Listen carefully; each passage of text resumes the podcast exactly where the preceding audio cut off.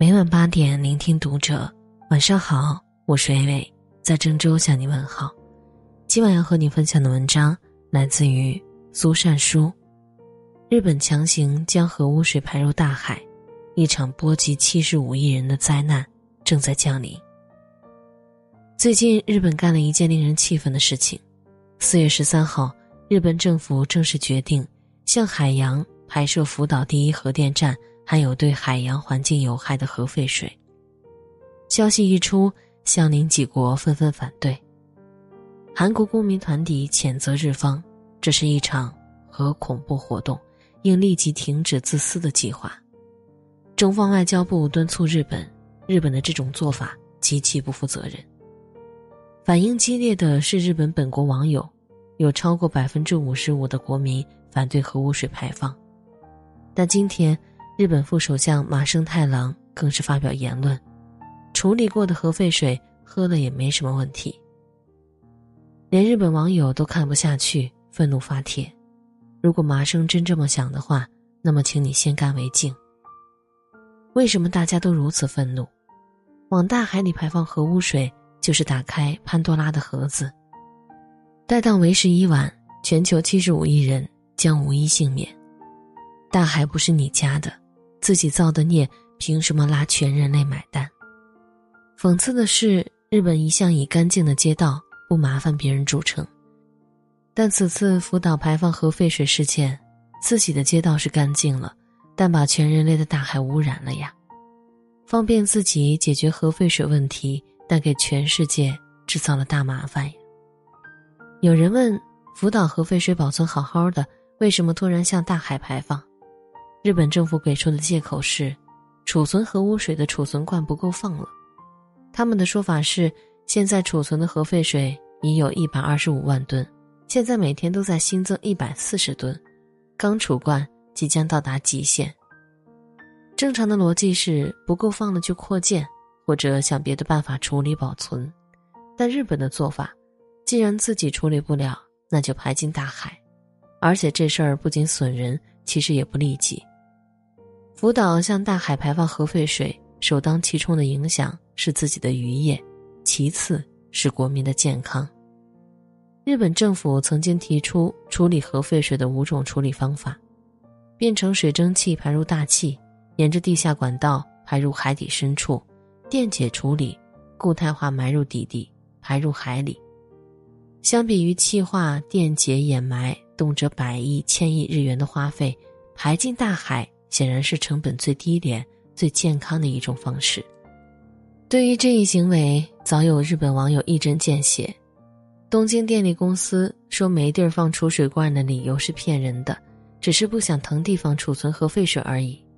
最终，他们只是不想为了一个没用的核电站再花钱了吧？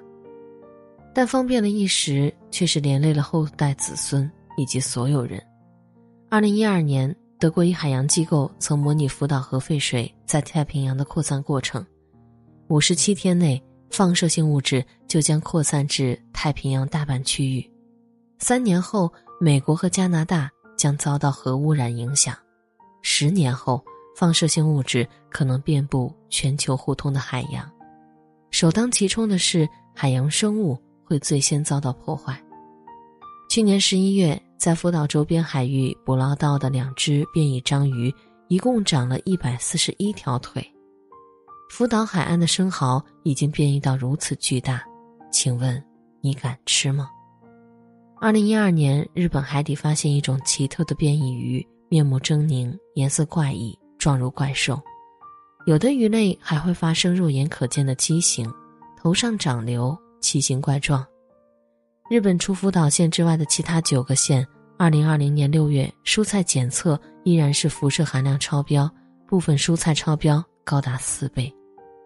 而核废水里的放射性物质，对人体健康的破坏更是非常恶性的，不仅会致癌，还会致畸形突变，这种基因损害会持续数千年。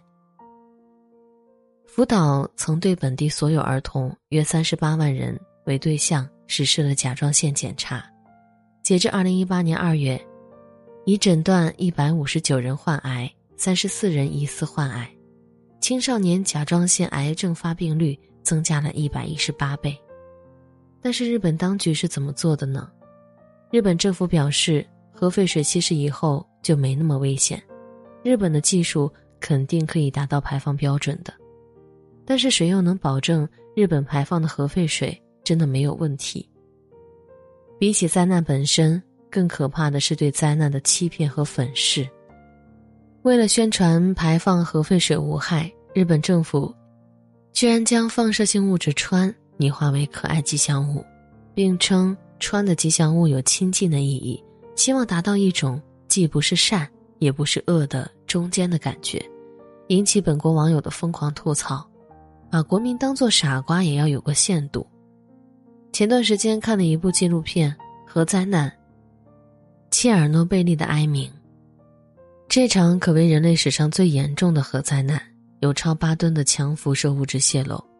在事故发生之后十五年内，大约有六到八万人死亡，十三点四万人遭受各种程度的辐射疾病折磨，方圆三十公里地区的十一点五万民众被迫疏散，约三百二十万人受到核辐射影响。他们封锁了消息，最早都只是说发生事故火灾。完全没提到爆炸。最初我被告知并没有发生爆炸，以至于距离事故三公里的居民依然在那个和煦的春日里照常生活。他们对不远处的爆炸一无所知，也未曾觉察到等待他们的命运的将会是什么。而眼下，切尔诺贝利式的谎言似乎又在重演。在这场灾难里，没有人可以幸免。到了二零二一年。我们见证的改写人类历史的灾难还不够多吗？二零一九年，澳洲连烧了十个月的大火；去年年初，乌克兰沃尔纳德斯基南极站旁出现红色积雪。如果人类有一天从这个星球消失，那一定也是我们自己把自己作死的。而现在，我们不能眼睁睁看着一切发生而视而不见、无动于衷。太平洋不是日本的下水道。太平洋也不是日本的垃圾桶，大海是我们人类的共同家园。我们是如此依赖地球，但是地球却不需要我们。说到底，我们只是地球的客人。别等到人类进入自毁，才想起保护这颗星球。想起《流浪地球》里的经典台词：起初没有人在意这场灾难，这不过是一场山水，一次旱灾。一个物种的灭绝，一座城市的消失，直到这场灾难和每个人息息相关。点个再看，保护大海，保护这颗蓝色星球，就是保护人类自己。